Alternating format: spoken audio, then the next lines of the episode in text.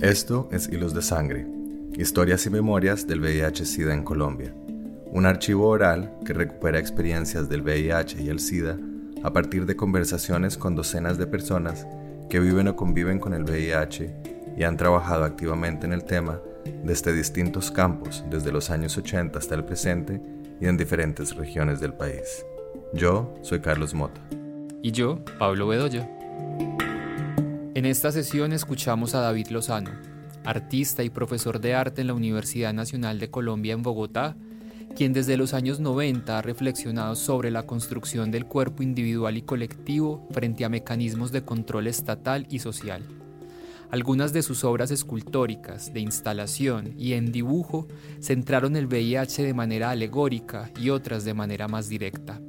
Lozano fue uno de los primeros artistas contemporáneos colombianos en acercarse a la pandemia del SIDA desde su trabajo.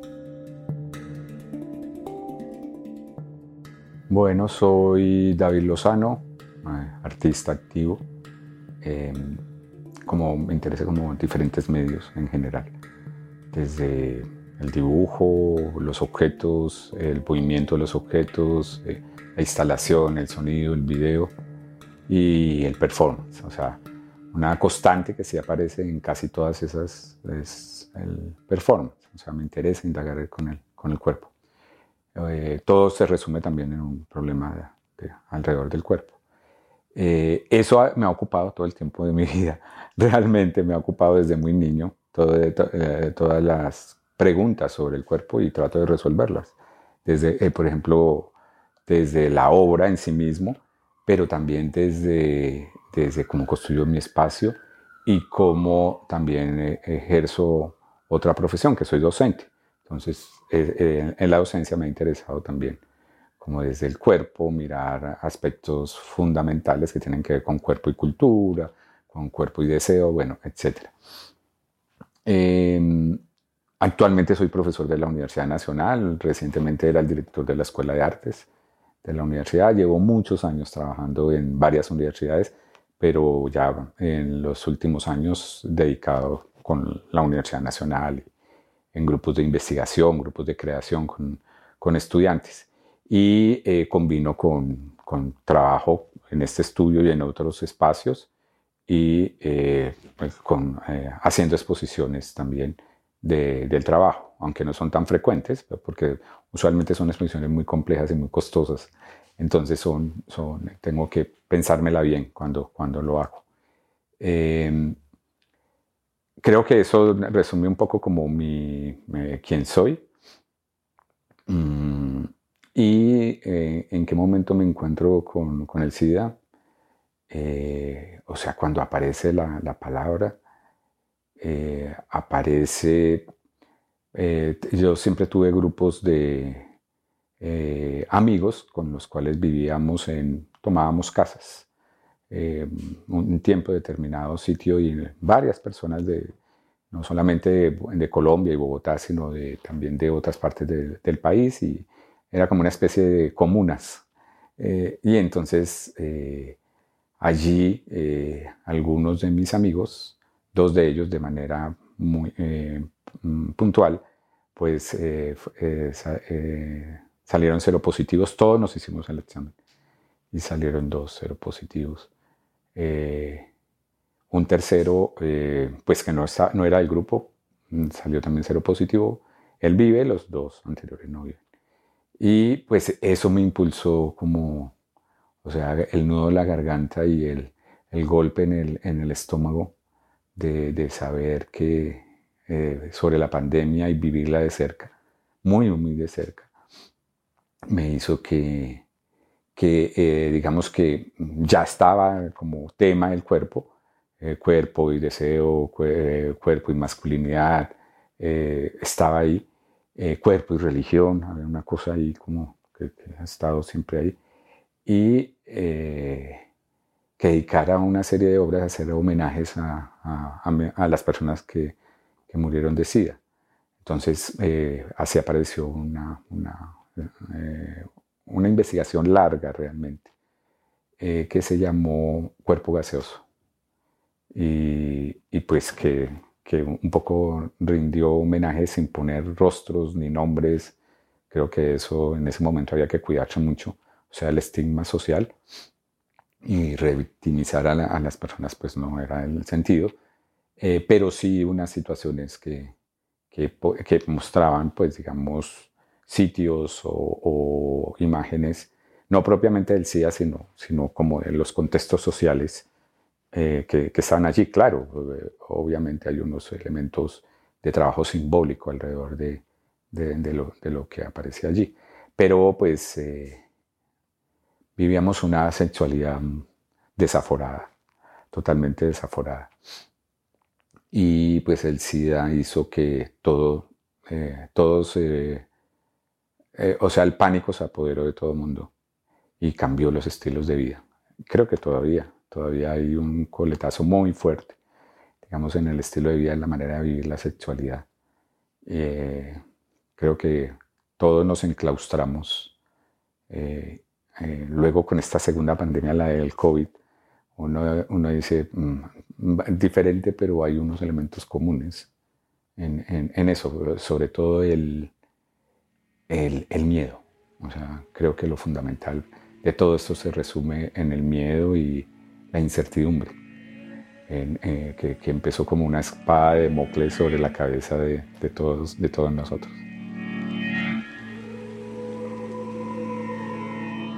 Digamos que esa obra de cuerpo gaseoso ha estado vigente en todas las demás, de, allá para acá y de, antes. Pero se da porque eh, hay un sitio, todavía está, un sitio que es un sauna masculino que queda en la calle 32 con 16. Y era un sitio, había muchos.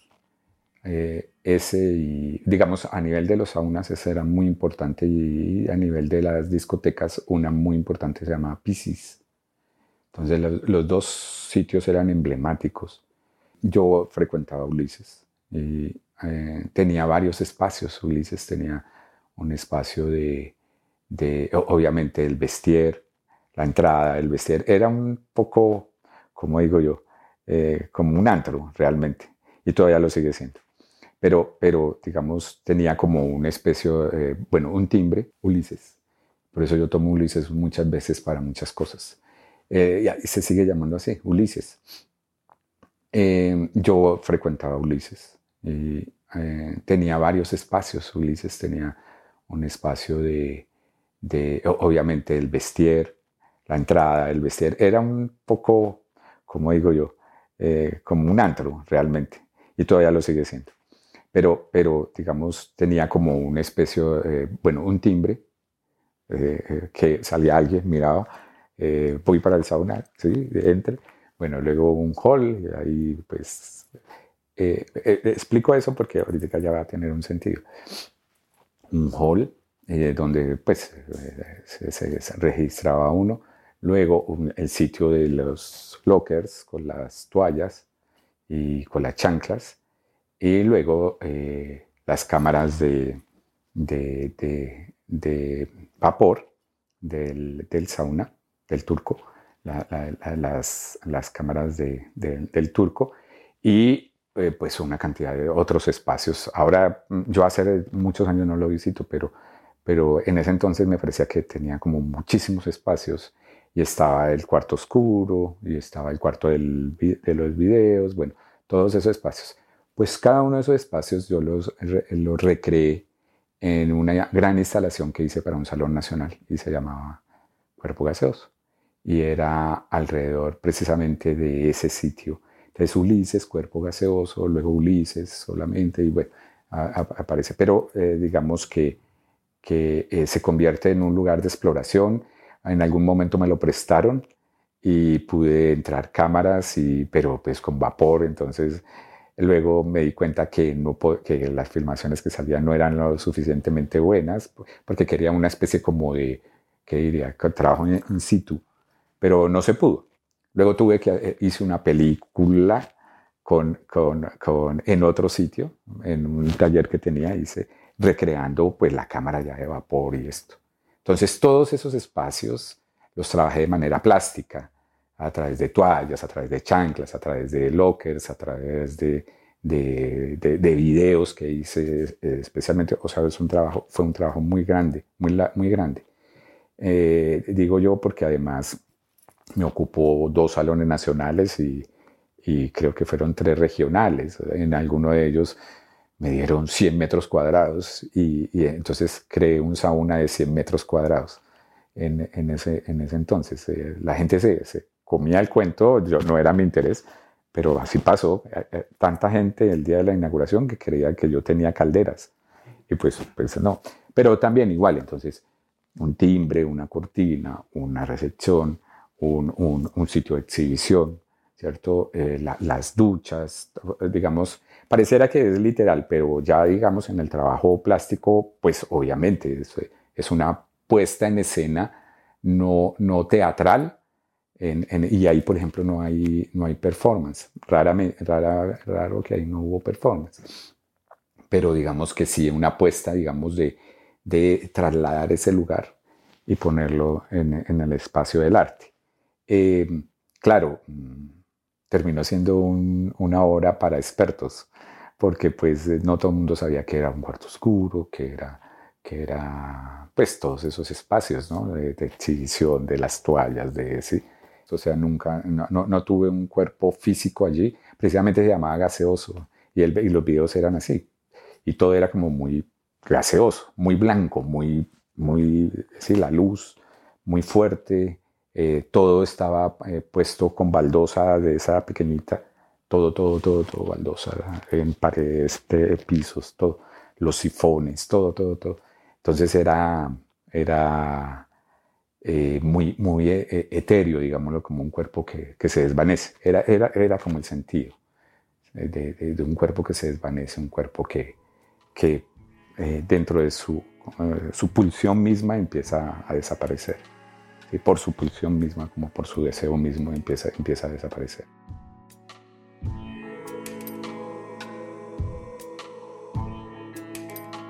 no había una literalidad.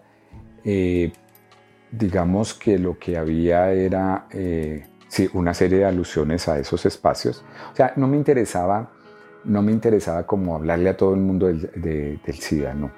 Me interesaba, era como una especie de espacio muy privado, muy de confesión, de una especie de altar, una especie de altar para las personas que murieron de SIDA, sus familias, bueno, todo esto mucha gente lo, entendió, o sea, eh, entendió lo del cuerpo gaseoso, entendió lo del riesgo, lo del peligro, lo de, lo de morir de tanta belleza, ¿sí? O, sea, todo eso, todo eso se, entiende dentro, dentro, dentro de la obra. Entonces, eh, pues después sí escribo sobre esto, eh, hago unos textos, un librito sobre, mm, sobre las marcas en el cuerpo, uno sobre que se llama Cicalipsis, que es sobre eh, los puntos negros en el cuerpo. Entonces, sí, ya, más adelante. Pero me he ocupado un tiempo, sí, me ha ocupado un tiempo importante, como una reflexión, pero no desde un lado, como digo yo, como, como una especie de crónica, no lo es. Eh, no es tampoco un anecdatario, ¿cómo es la palabra? Eh, eh, no, tampoco lo es. En un documental tampoco lo es. Entonces es, más bien como toda una materia prima de trabajo con el cuerpo eh, y que habla de ese cuerpo que, está en riesgo y se desvanece. En el 86 empiezo como a, empiezo como a relacionarme con el SIDA, con mis amigos que, que, murieron, bueno, etc como en el 90 tal vez, no como en el 88, 89, eh, pasa este, este salón nacional, luego un regional, luego otro nacional, como en, como en, esos, en esos tiempos. Pero seguramente, pues sí, eh, pues están los catálogos y todo eso donde, donde aparecen las fechas. Pero digamos que eh, lo asumo, sí, en la, la, investigación, por ejemplo, los amigos míos que, que, que con los que compartí todas estas historias y todo, pues me ayudaron muchísimo a hacer, o como modelos en los videos, o como, eh, por ejemplo, las improntas de cuerpo son ellos, eh, incluso el amigo seropositivo él está ahí, eh, los fluidos que hay en las toallas es de ellos. ¿sí? Entonces es también un trabajo colectivo, no es una cuestión mm, como estetizante a, priori, sino que es más bien, pues lo estético se maneja, pero, pero del lado de, digamos, de, de lo que aparece eh, como, como emergencia del cuerpo. Uno, uno, que fue incluso un profesor mío, pero que después muy amigo mío, eh, pues Miguel Ángel Rojas. Miguel Ángel Rojas de manera precisa en los eh, sitios de contagio, bueno, etcétera. Por ejemplo, ah, ¿por qué escogí yo a Ulises, por ejemplo? Porque era el sitio, yo sé que uno de mis amigos, y me lo dijo, porque él no iba sino a ese sitio. Él era, tenía una vida muy privada y él se contagió allí.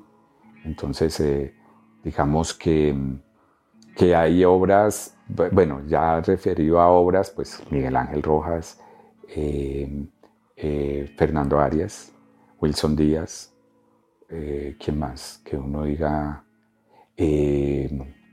Álvaro Salamanca, pero digamos que Álvaro Salamanca eh, murió en Nueva York de, SIDA. Pero Álvaro, Álvaro eh, digamos que era más como su estilo de vida antes que su obra. ¿sí? Su obra sí, pues tenía, no, era, era, era, no, tal vez, tal vez tendría que referirme más a, esa, a, su, su, estilo de vida y, ciertas posturas de su vida, bueno, etcétera, que eh, pues siendo un artista interesante, pero más como el lado de su obra, más del lado de la pintura. Extrañamente, yo estaba tratando, cuando tú me preguntaste, de, acordarme de alguna mujer y no, no. Pareciera que, y, entonces podría decir a riesgo de equivocarme y que, y que, pues que precisamente, y sería interesantísimo, que aparecieran mujeres que dijeran, no, yo sí hice obra, ¿cierto? Sino que ustedes no la vieron, porque suele pasar, la historia del arte niega eh, la obra de la mujer. Pero, pero como en ese momento el SIDA se veía desde el lado de lo, de lo masculino, no de lo, de lo femenino, sino solamente lo masculino, incluso no de lo heterosexual o las relaciones de pareja eh, heterosexuales, sino del lado de, netamente de, lo, masculino. Entonces sí, sí puedo señalar como, como, como esos artistas.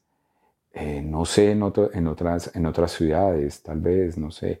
Eh, pero pues artistas sí, eh, uno en ese momento socialmente sí sabía, bueno, hoy murió este artista. Nadie nunca dijo pues de que murieron, pues no sabía de que habían muerto aquí en Colombia, artistas importantes, muy importantes. Yo creo que, que, en Colombia, o por lo menos aquí en Bogotá, no se dio como los grupos de amigos que eran muchos los que tenía, eh, tocaban el tema, pero solamente como, como horrorizados realmente, horrorizados sabiendo que, que cualquiera podía estar infectado eh, entonces, lo que digo, había eh, miedo y pánico. Eh, no era un tema, digamos, tratado en conversaciones amplias, sino más bien como entre eso, ah, mira, no sé qué, ah", sí, como conversaciones muy íntimas, pero no, no, yo no me acuerdo de algún foro, por ejemplo, ni, ni siquiera en la Universidad Nacional, cuando, que, o sea, uno empezó a oír cosas cuando, cuando era estudiante, después ya mucho más, eh, más, eh, pues se da todo el brote muy fuerte, eh, ya como, como pues saliendo de la universidad, pero yo no me acuerdo que en la universidad, a pesar de siempre ser muy crítica o anticipar ciertos discursos o ciertos escenarios de debate, no, no lo hizo.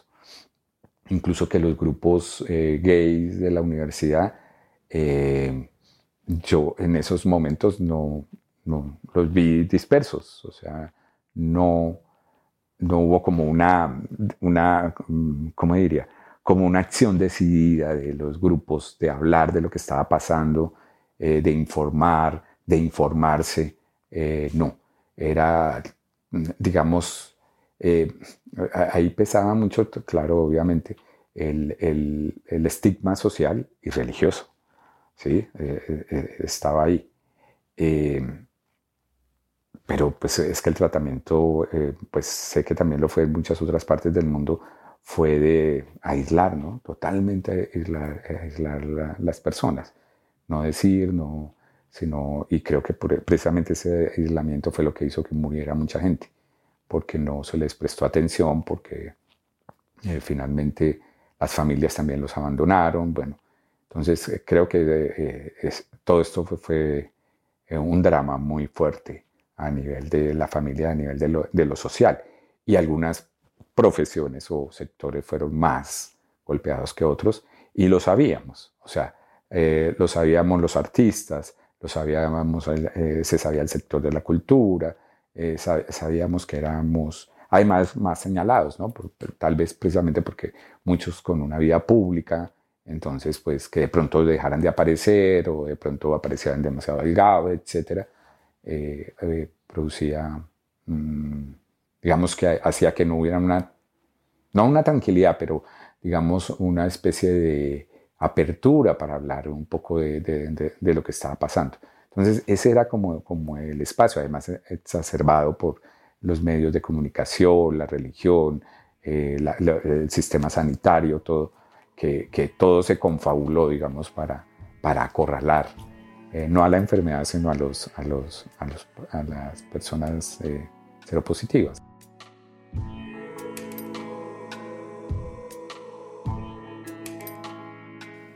Hay que ser sinceros, realmente eh, la historia del arte colombiano eh, ha estado cruzado por intereses económicos, bueno, en general en todas partes, pero en Colombia por intereses económicos muy fuertes. Entonces, artistas de primera línea, eh, con grandes, digamos, con galerías y coleccionistas y todo detrás de ellos, con, unas sumas de dinero muy grandes que se movían, no, no, no, no, ahora sí, eh, incluso varias investigaciones sobre cómo se movieron muchas de las obras de los artistas, de los grandes artistas en este país por, eh, con dineros de la droga.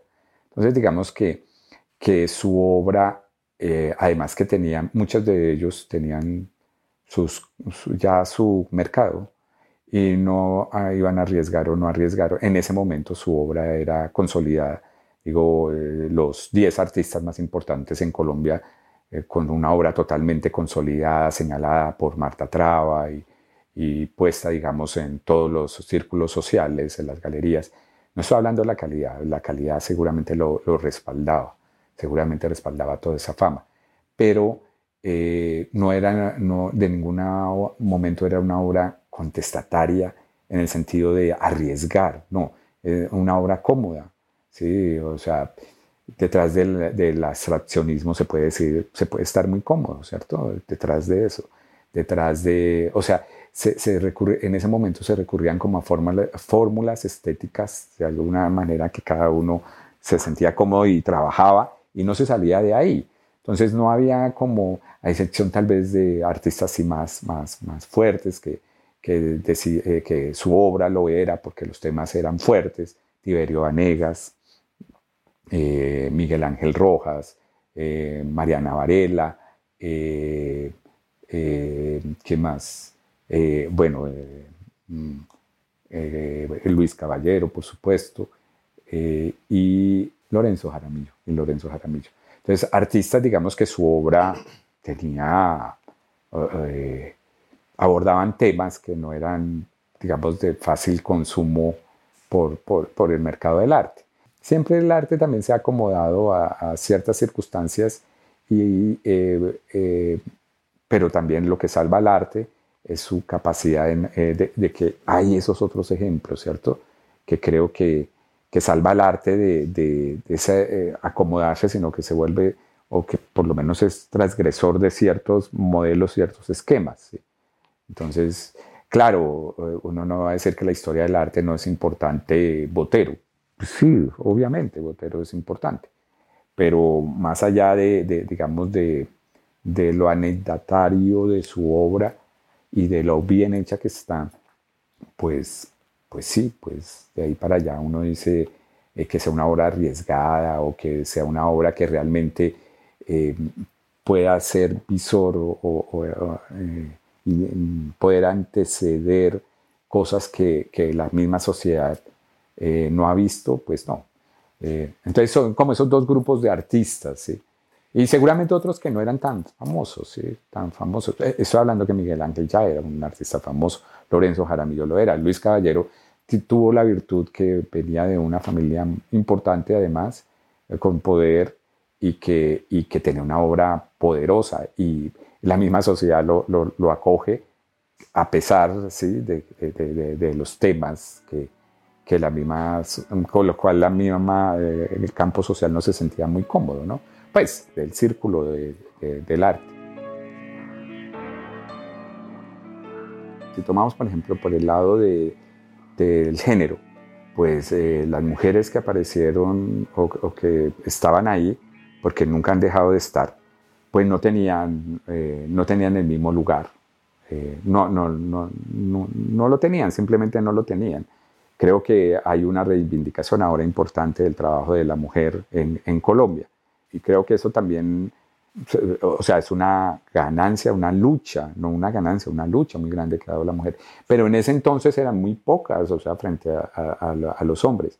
Mujeres que dijeran eh, erotismo, muy pocas. Eh, Débora Arango con un erotismo más bien como una, como una postura descarnada del cuerpo, pero también politizada del cuerpo, Débora Arango, pues eh, eh, Beatriz González pues desde otro lado, de un cuerpo más político, pero no un cuerpo erotizado.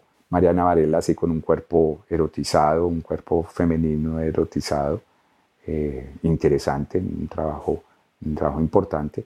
Y bueno, pues creo que la, la, respuesta sería que es más del lado otra vez de lo masculino, que asumen el cuerpo y el erotismo, de una manera mucho más abierta, pero incluso del cuerpo propio, ¿cierto? O sea, el cuerpo de desde lo masculino hacia lo masculino. No estoy diciendo hacia, necesariamente, necesariamente hacia lo gay o hacia... No, puede ser que no, aunque sí hay casos, pero, pero mm, por ejemplo, Tiberio Vanegas, ¿cierto? Entonces, eh, eh, es una insistencia del cuerpo, de la genitalidad, o sea, una obra que en sí misma es muy fuerte y, generaba escosor, la, la, obra de él. Miguel Ángel Rojas, sí. Pero, pero era como en contravía incluso de, de la, de la propia de cánones sociales que estaban, estaban en, en, ese momento. Creo que tenemos una sociedad y no hemos superado mucho una sociedad muy muy pacata, muy reservada, muy doble en, eso. Y se sentía. O sea, eh, no creo que la obra de Miguel Ángel Rojas en ese momento alcanzara eh, precios enormes, ni la de Tiberio Vanegas, ni tal vez la de Lorenzo mejor y, y obviamente la de Luis Caballero sí. Las escuelas de arte no han dejado de producir cualquier cantidad de artistas y, allí hay unos artistas, siempre hay artistas importantes que nunca alcanzan como digamos el estatus de la mayúscula del arte, como, como la que tú dices, que no, no alcanzan eso, pero que sí a partir de colectivos eh, lograron, lograron hacer obra. Eh, es que ahorita no recuerdo los nombres, pero voy a de, de, esos colectivos, pero voy a nombrar a, a Fabio Valencia, a Asdrúbal Medina, a eh, Gabriela Pacific, a, mm, mm, vamos a ver, que, que, uno dice, artistas que, que, también se la jugaron, ¿cierto? Se la jugaron muchísimo eh, y no tuvieron pues un, reconocimiento muy grande. El mismo que, hablé, Álvaro Salamanca, eh, mm, Andrés Corredor, artistas sí, que, que, no, no, figuraron en, en, ese sentido, pero que trabajan una obra más silenciosa o, eh, por ejemplo, los cuatro primeros trabajaron una noción de cuerpo pero más como el, cuerpo y erotismo en el espacio público, eh, muy, muy, muy importante. Ya en el teatro creo que las cosas cambiaron, fueron mejor. Y, y, en, el híbrido allí, porque de ahí en Colombia el performance deriva del teatro. Entonces, pues Mapa Teatro, por supuesto que sí, eh, Álvaro Restrepo, y entonces eh, también con todo el juego de imágenes, lo plástico, ¿sí? el cuerpo mismo, eh, por lo menos las obras de ellos, el Teatro Taller de Colombia, que, que, hicieron obras transgresoras, que tocaron temas de cuerpo y erotismo, ¿cierto? Y, y, ese cuerpo al límite en, en, en, varias, en varias obras. tal vez sí Álvaro, Álvaro Restrepo, con algunas obras, Álvaro Restrepo y Mapa Teatro con alguna obra, pero Álvaro Restrepo sí, sí, sí lo hizo. Eh, eh, mm, había un chico que se llamaba Humberto Canesa, que eh, un costarricense, pero vivía aquí en Colombia, que también hizo unas obras interesantes con relación al, cuerpo y el SIDA, sí. pero desde la danza, desde el performance, desde sí sí, sí, sí, sí, aparece. Pero fíjate que, que, que, todo lo que me preguntas cuesta trabajo, cuesta trabajo y yo, tengo, yo me precio tener una buena memoria, pero me cuesta trabajo porque, porque eh, tal vez la respuesta está y que me cueste trabajo en, contestar rápidamente es porque no hubo un movimiento, no hubo colectivos fuertes o, que yo lo recordara. Y pues bueno, a uno se le escapan muchas cosas. Yo no sé qué pasaba eh, realmente en Cali, eh, yo no sé qué pasaba en Medellín, no, no, no, lo sé, que eran las ciudades grandes.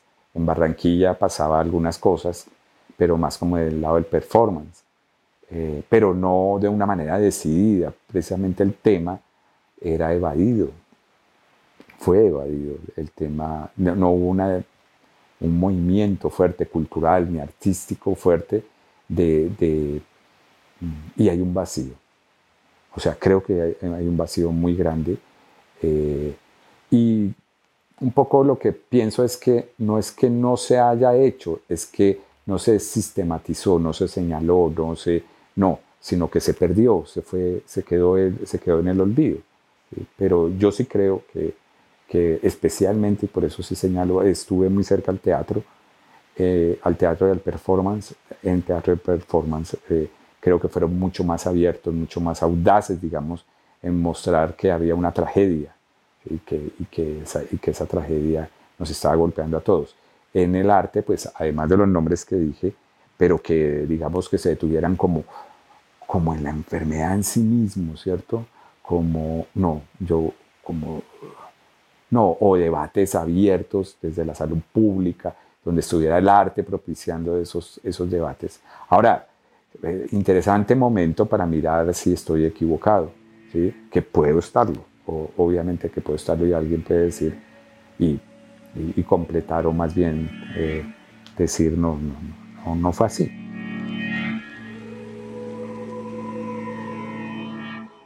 creo que sigue estando el miedo y un poco, pues, también hay como una cuestión de respeto familiar, ¿sí? O sea, de que mi familia mm, no le interesará que yo haga una obra que tenga que ver con el SIDA o que sí. Pero hay personas que eh, sí, sí, sí, eh, y creo que, que en estos 20 años eh, se puede enseñar trabajo de jóvenes que han trabajado el, el tema porque, eh, digamos, igual no tengo, no, no, podría dar en este año o tal persona, pero haciendo memoria tal vez uno eh, encuentra más trabajos de personas que cuando estaba la pandemia y no se sabía nada de, cómo, de, tratamientos, sino que, que, era lo inexorable de la pandemia. Ahora digamos que hay todo, eh, con todo el tipo de tratamientos, prevención, campañas, etcétera, eh, hay una mayor eh, tranquilidad, digamos, en cómo, en cómo abordar el tema desde la obra de arte, a través de los objetos, a través de, de, mm, de la obra misma, de, fotografía especialmente, sí, sí lo hay.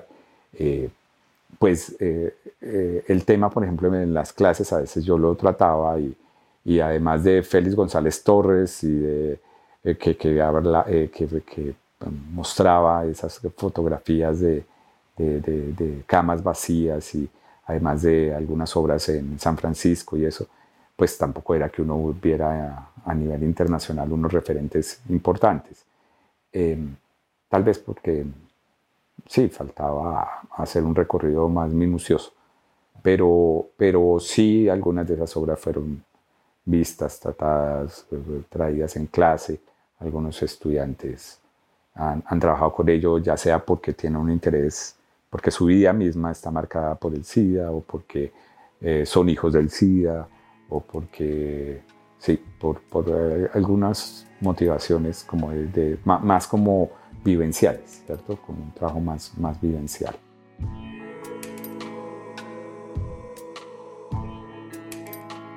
Creo que sí las cosas cambiaron. Además es que somos muchos más artistas. O sea, ¿cuántos artistas eh, eh, salen de una academia, son 58 academias de arte. Y además de no solamente los que están en las academias, sino que los que llegan al arte de, otras maneras que no tienen que ver con, con una formación formal. Eh, pero yo sí pienso que mm, el cuerpo se ha enunciado y pronunciado de otra manera en, actualmente. Culturalmente es un cuerpo eh, o sea, el, cuerpo más reciente que uno ve en la calle es un cuerpo grafiteado. O sea, está totalmente grafiteado, lleno de, marcas, ¿sí? Eh, marcas. Eh, y eso está presente en las pinturas, en los dibujos, en todo lo que hacen la, gente joven. O sea, está haciendo un arte, sí, de denuncia, en muchos sentidos, con relación al género, con relación a, la vulneración de los cuerpos, a la, violencia sobre los cuerpos, con relación a, las fuerzas políticas que, que transgreden los cuerpos. Todo eso, digamos que no solamente está en la obra en sí como en el artefacto, sino también en los discursos y en los seminarios. Entonces creo que sí es otro momento, un momento mucho más abierto, más de apertura. Eh, em, y a mí me parece una cosa muy interesante que eh, no necesitan de la A mayúscula para decirlo, sino que lo están diciendo sin esperar eh, que, esa A mayúscula eh, lo diga. Voy a poner el caso, la A mayúscula Arbo. ¿sí? Arbo no muestra nada que no sea decoroso, que sea que, que que sea vendible, que se pueda colgar en una sala, etcétera. No lo hace, no arriesga. Pero hay cualquier cantidad de artistas que, que, lo están haciendo, que están arriesgando, que, están, que realmente están transgrediendo, que realmente se, se dieron cuenta que, que, antes que hacer obras de arte están es formando, ellos como artistas forman artistas, hacen artistas. Entonces eso tiene que ver con lo colectivo, con lo social, con lo comunitario, ¿cierto? Eh, eh, eh, eso, me parece supremamente rico de las nuevas generaciones. Y estoy diciendo de la nueva generación 20 años para acá, o sea, yo llevo enseñando 20 años. Y, y sí puedo ver que hay una transformación. O sea, los modelos cambiaron, la manera de enseñar cambió, los contenidos cambiaron también, ¿sí? Entonces, creo que es un momento mucho más favorable y es un momento muy importante y una deuda histórica que se tiene en general con eh, esos artistas que, que, fueron, que y a pesar hicieron su trabajo, pero que nunca tuvieron un escenario porque eh, la institucionalidad arte se lo negó. ¿sí? Ahora la institucionalidad arte tiene, es tan amplia que también que, que acoge este tipo de cosas, puede incluso que mostrarlas y ponerlas en una subasta, pero de todas maneras tiene su lugar seguro. O sea, arriesga muy poco, la institucionalidad arte arriesga muy poco. Pero eh, esa es la institucionalidad. Pero los artistas, los hacedores, los, grupos eh, lo hacen sin mayor pretensión de, digamos, de reconocimiento, sino porque lo sienten como una necesidad.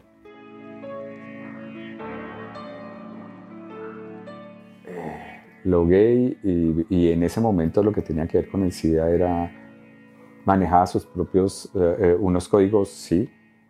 Y en la obra de arte, tal vez en la de, la de, la de Fernando Arias era, era la más directa, ¿cierto? La de Fernando Arias era la más explícita, la más directa, la de, Fernando, la de Wilson también, muy explícito, directo sin ser, eh, ¿cómo se dice?, ilustrativo. Em, pero es que es muy difícil porque son muchos elementos, digamos, los que, los que pudieran aparecer. El que, el que una persona vaya a un sauna masculino eh, gay no significa necesariamente, y no significó necesariamente que estuvieran entrando y que estuvieran entrando a un espacio del SIDA eh, o, de contagio, sino estaba entrando a un espacio donde eh, estaba la latencia, pero no necesariamente, o si no, esto, todo el mundo hubiera muerto, o sea, la cantidad de personas que hubieran muerto, ¿cierto? Eh, pero digamos que en mi trabajo yo no me oculté el, el que unas chanclas negras, una toalla negra y un sonido especial, ¿cierto? en, un sitio negro, eh, pues eso es un código para los que han estado en un cuarto oscuro, que saben que es un cuerpo que se pierde, ¿cierto? Que se encuentra solamente en el tacto, ¿sí? Entonces, pues, eh, es un código muy preciso, eh, ininteligible para algunos, para muchos, para muchos, ¿cierto? Para muchos que no entendieron algunas eh, personas, de mi familia y todo, muchas, todas, eh, amigos, eh, otros, pero, pero que no entendían qué era eso realmente, ¿no? Pero no me interesaba porque, pues, en mi caso, la obra de arte no buscaba ganar adeptos. Yo no busco ganar adeptos. O sea, por eso no, mi obra no es comercial. Mi obra no va a la galería, mi obra no va... no es, no es de fácil adquisición para colgar en una sala y eso nunca lo fue. Comprar, eh, tener lockers con chanclas, condones, eh, etcétera, pues no creo que sea muy, muy, muy de coleccionar pues en, en una, en un, para un coleccionista. Es, es, otro tipo de, de, círculo, digamos. Yo le hablaba a la gente, a, a, los iguales, les, les, hablaba, ¿sí? A los iguales en el sentido de compartir, como una especie de confesión, de abrir, de compartir, ¿cierto? De decir, está pasando esto, ¿sí? Eh, y la gente lo entendía, realmente lo entendía. Eh, ya después, por ejemplo, eh, casi que de manera simultánea entré a ser profesor y algunos estudiantes que no conocían que era un sauna y eso, pues lo entendieron y no les molestó, simplemente trataron de entender qué era lo que había ahí y de leer lo, lo, que, lo que había ahí. Pero es una obra que tal vez es muy críptica, ¿sí? O sea, tal vez lo que yo hago es muy críptico, ¿sí? O sea, eh, con eh, pues eh, el sadomasoquismo es para los que sienten, piensan y han vivido el sadomasoquismo, ¿no? Entonces es críptica para muchos, para otros, pues es un código abierto, ¿no? Precisamente esa es la virtud, la virtud del código, ¿no? El cuerpo en riesgo sigue siendo, siendo el, cuerpo en riesgo. Eh, sigue siendo el cuerpo masculino, sigue siendo el cuerpo y el erotismo, sigue siendo eso. A mí no me interesa tanto el problema de la identidad. No, no me interesa, me, interesa más es como lo soterrado del cuerpo, como las fuerzas oscuras del cuerpo, que eh, eso, es, eso me interesa y sigue siendo. Ahora, eh, eh, no es de, yo no soy de los artistas que todos los días dibujo, todos los días. No, tengo como. Mi proceso de creación tiene que ver, por ejemplo, este de Cicalipsis. Alguien le oí la palabra Cicalipsis y yo, ¿Cicalipsis qué es eso? Y em, investigué y dije, esta palabra me la regalaron. Y a partir de ahí todo fue confluyendo, o sea, un poco de trabajos que ya tenía y otros que aparecieron, confluyeron. Cicalipsis quiere decir un, eh, unción del guerrero, quiere decir eso. Cicalipsis quiere decir también higo o vagina. Eh, también que eh, está del lado de lo untuoso, de lo que se unta. ¿sí? está, está, quiere decir eso. O sea, tiene varias, varias acepciones la, la palabra psicalipsis. Y en algún momento se perdió la palabra y se recuperó, pero lo recuperó fue la publicidad para señalar como lo, lo prohibido. Es como, ¿cómo lo diría yo? Como guerreros. Guerreros al límite, como guerreros, eh, como en un, en un, al filo pues del dolor. Eh, pero de todas maneras es un cuerpo orgulloso, es, un, es, un, cuerpo orgulloso.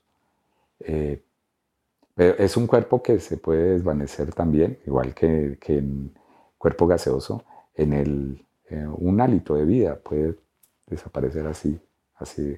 Hay un video muy grande que lo puse ayer en Mambo, que es, toda la pared, toda la pantalla de una persona que tiene una, una máscara de cuero y registro todo como el movimiento, pero eh, eh, lo particular de la máscara de cuero es que no tiene ojos. Eso es, digamos, es el del lado de la angustia, ¿no? de un cuerpo que no, de una, de una, algo que no le devuelve la mirada, sino que todo se centra alrededor de la boca. Es esa máscara, ah no, esa no. No, esa es una máscara muy grande. otras máscaras que hay por ahí, que, que, que dieron lugar a videos o sea, siempre me, eh, tengo, por ejemplo, en, Cuerpo Gaseoso hay video. Entonces hice una película con, con, con los amigos, eh, eh, con vapor, con todo eso, con musicalizada, pura ochentera. y tiene su trucaje, ¿no? Está ochentero. me encanta. O sea, ese tipo de cosas me encantan. Y lo mismo los performers. Los performers eh, busco, eh, por ejemplo, eh, a ver cuál. uno que hice con el SMAT, de verdad con el SMAT. O sea, con el grupo de... hice dos performances con ellos. me prestaron como 100 SMAT durante como una semana o más. Entonces yo fui a todos los entrenamientos que ellos hacían eh, de cómo, cómo se adiestraban el cuerpo, eh, cómo se arreglaban, cómo, ¿cierto? Para el combate, porque pues son guerreros. Eh, y los llevé frente a la Universidad Nacional. Los llevé, pues la gente no sabía que eso era, que eran de verdad. Pensaban que eran actores, pero eran 80, 80 o 100 fueron los que fueron y las tanquetas. las tanquetas llevé eso. Y al frente les puse eh, un físico culturista. Entonces era como el contraste de los dos cuerpos. El físico culturista que se exhibía, ¿cierto? Con un calzoncillito de mínimo y estos con todas unas armaduras enormes y pues un, lenguaje. Lo que hago yo en los performances es como jugar con la realidad, descolocarla y volverla a presentar y generar otro, otra realidad, otro texto, pero dentro de la misma. O sea, él es sigue haciendo lo que sabe hacer el físico-culturista sigue haciendo lo que, lo que sabe. Él también lo dice con los Krishnas, con el esmado otra vez en otro lado, con, eh, digamos que con policías, con policías de chocolate, o sea, los policías jovencitos, los que están prestando el servicio militar, se les llama policías de chocolate. Y entonces era un, ejército de físico-culturistas y un ejército de policías. Y también como haciendo sus, sus ejercicios.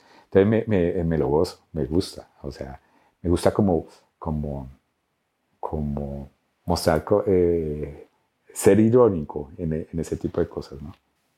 Yo sí creo que me conmoví, me conmocioné, o sea, todas esas palabras, me paniqué, me eh, lloré, eh, porque sentía que había perdido a mis amigos, pero que había perdido